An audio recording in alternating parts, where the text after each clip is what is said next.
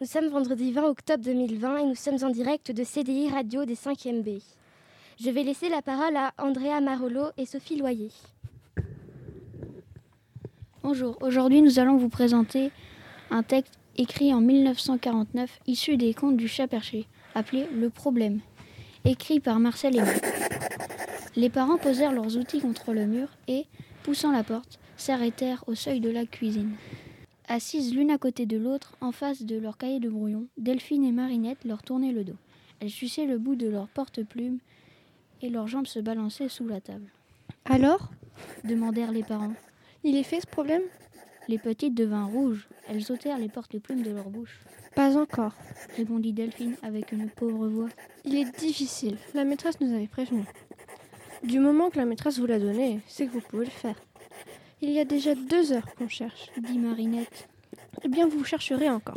Vous y passerez votre jeudi après-midi, mais il faut que le problème soit fait ce soir. Et si jamais il n'est pas fait, ah ah, s'il n'est pas fait.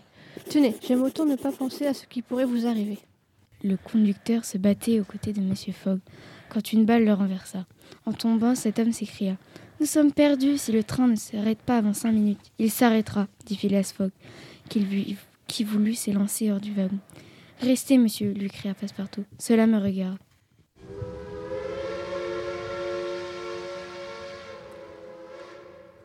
Phileas Fogg n'eut pas le temps d'arrêter ce courageux garçon qui, ouvrant une portière sans être vu des Indiens, parvint à se glisser sous le wagon.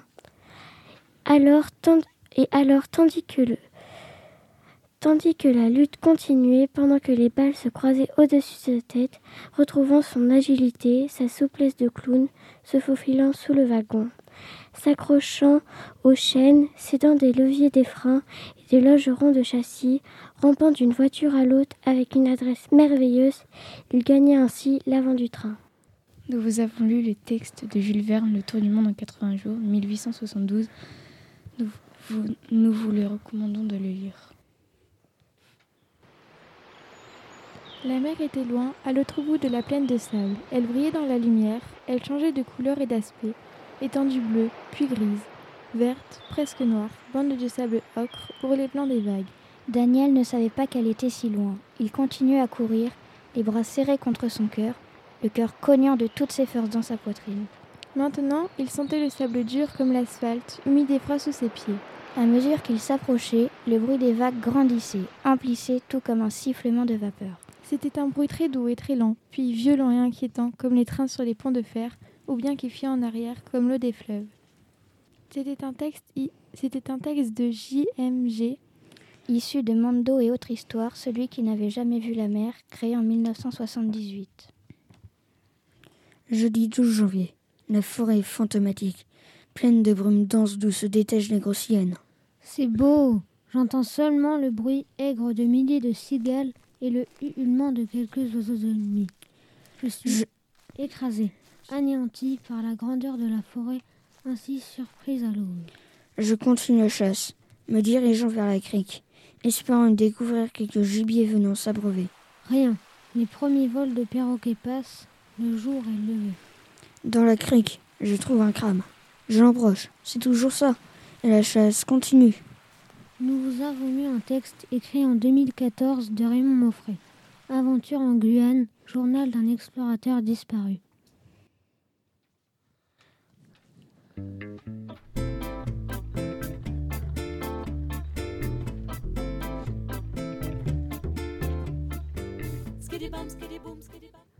Et dès qu'ils s'aperçurent, ils se précipitèrent l'un vers l'autre, donnant l'impression qu'ils se haïssaient à mort.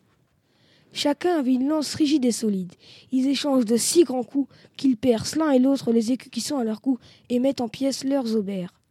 Les lances se fendent et éclatent et volent en tronçons. Ils s'affrontent alors à l'épée et, dans l'engagement, ils tranchent les guiges de leurs écus et les déchiquettent entièrement, dessus et dessous, si bien que les morceaux en pendent. Ils ne peuvent s'en couvrir ni s'en protéger. Les ayant mis en pièces, chacun porte l'épée à découvert sur les flancs sur la poitrine, sur les angles de son adversaire.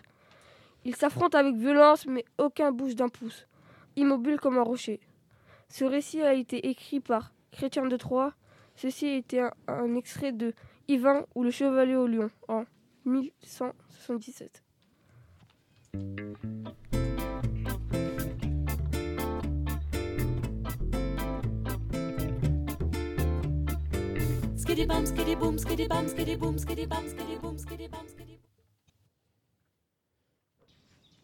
Du flanc de la montagne, qui était ici abrupte et rocheuse, une pluie de cailloux se détacha et tomba en crépitant et ricochant parmi les arbres. D'instinct, mes yeux se tournèrent dans cette direction et j'entrevis une forme qui, d'un bond rapide, s'abritait derrière le tronc d'un pin. Était-ce un ours Un homme Ou un singe? Il m'était impossible de le conjecturer. L'être semblait noir et velu. Je n'en savais pas davantage. Mais dans l'effroi de cette nouvelle apparition, je m'immobilisai. Je m'arrêtai donc, cherchant un moyen de salut, et à la longue, le souvenir de mon pistolet me revint. Je n'étais donc pas sans défense. Le courage se ranima dans mon cœur. Je fis face à cet homme de l'île et marchai délibérément vers lui. Et je cite Yael qui a lu avec moi un extrait du texte L'île au trésor de Robert Louis Stevenson. La musique que vous avez écoutée avait pour titre Fire and Thunder. Les parents posèrent leur outil contre le mur et poussant la porte s'arrêta au seuil de la cuisine. Assises l'une à côté de l'autre en face de leur cahier de brouillon, Delphine et Marinaire leur tournaient le dos. Elles suçaient le bout de leur porte-plume et leurs jambes se balançaient sous la table. Alors, demandèrent les parents, il est fait ce problème? Les petites devinrent rouges. Elles ôtèrent le porte-plume de leur bouche. Pas encore, répondit Delphine avec une pauvre voix. Il est difficile, la maîtresse nous avait prévenus. Du moment que la maîtresse vous l'a donné, c'est que vous pouvez le faire. Il y a déjà deux heures qu'on cherche du marinette. Eh bien, vous chercherez encore, vous y passerez votre jeudi après-midi, mais il faut que le problème soit fait ce soir. Et si jamais il n'est pas fait Ah, s'il n'est pas fait, tenez, j'aime autant ne pas penser à ce qui pourrait vous arriver.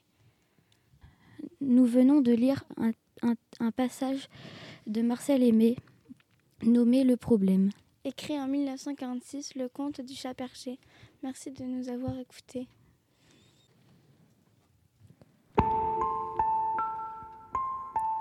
L'homme calculait les pourcentages de Parisiens acheteurs d'éponges. Il regarda un taxi s'arrêter à sa hauteur. Une femme en sortit, les jambes très fines, puis son manteau en fourrure blanche. Certainement pas une femme à entrer dans le pourcentage. Elle le contourna sans le voir, traversa, longea le trottoir opposé, composa un code à l'entrée d'un immeuble. Une voiture grise passa doucement, l'éclaira dans le rayon de ses phares, freina près d'elle. Le conducteur descendit. La femme se retourna. Le vendeur d'éponges fronça les sourcils en alerte. Il eut trois coups de feu et la femme s'écroula à terre. Le tueur, se rencogna dans la voiture, embraya et disparut. Fred Vargas, 5 francs pièces, coule la scène.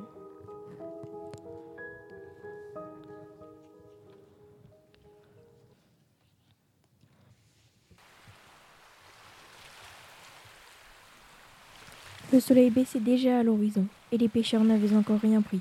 Ils commençaient à s'inquiéter lorsque soudain, un jeune garçon cria qu'il sentait quelque chose remis au bout de sa ligne. Elle était entraînée par un très gros poids, et elle avait du mal à la tenir. Les autres pêcheurs vinrent à son secours. Et tous se mirent à tirer sur la ligne, jusqu'à ce que, épuisés et hors d'haleine, ils réussissent à ramener sur la berge un animal qui n'était ni un phoque, ni un veau, mais un peu des deux à la fois. Ils frissonnèrent d'horreur, car sans l'avoir vu auparavant, pas un des pêcheurs n'ignorait que cette bête étrange était le petit du terrible Vunupi. Nous venons de vous lire le texte Le Vunupi, d'après les histoires des cinq continents, au temps où les bêtes parlaient, et Philippe Soupeau.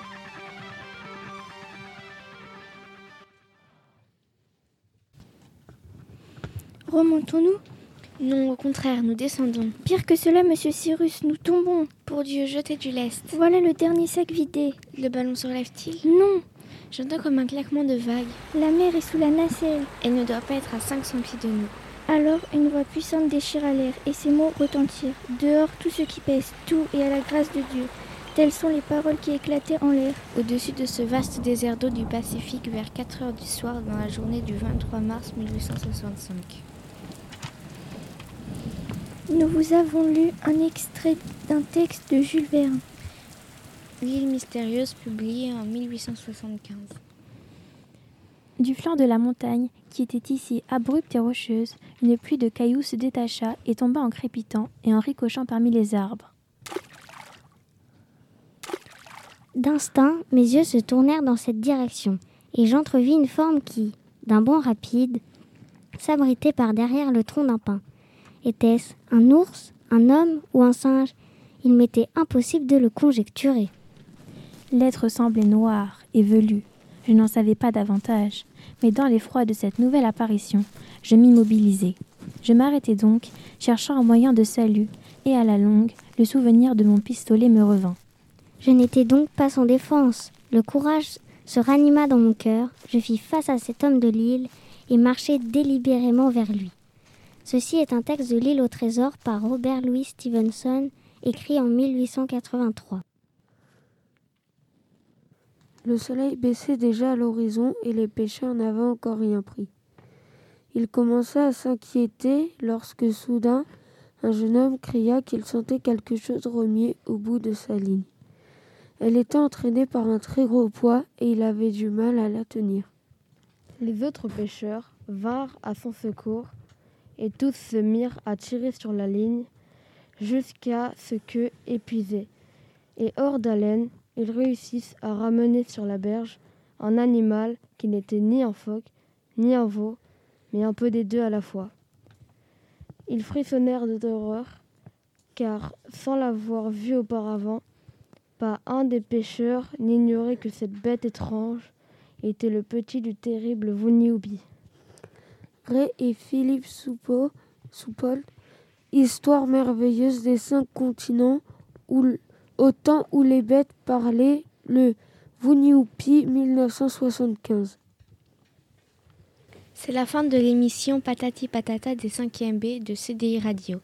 Merci d'avoir écouté. Merci à la technicienne à la 5e B et au site CyberSDF Inaccessible Love.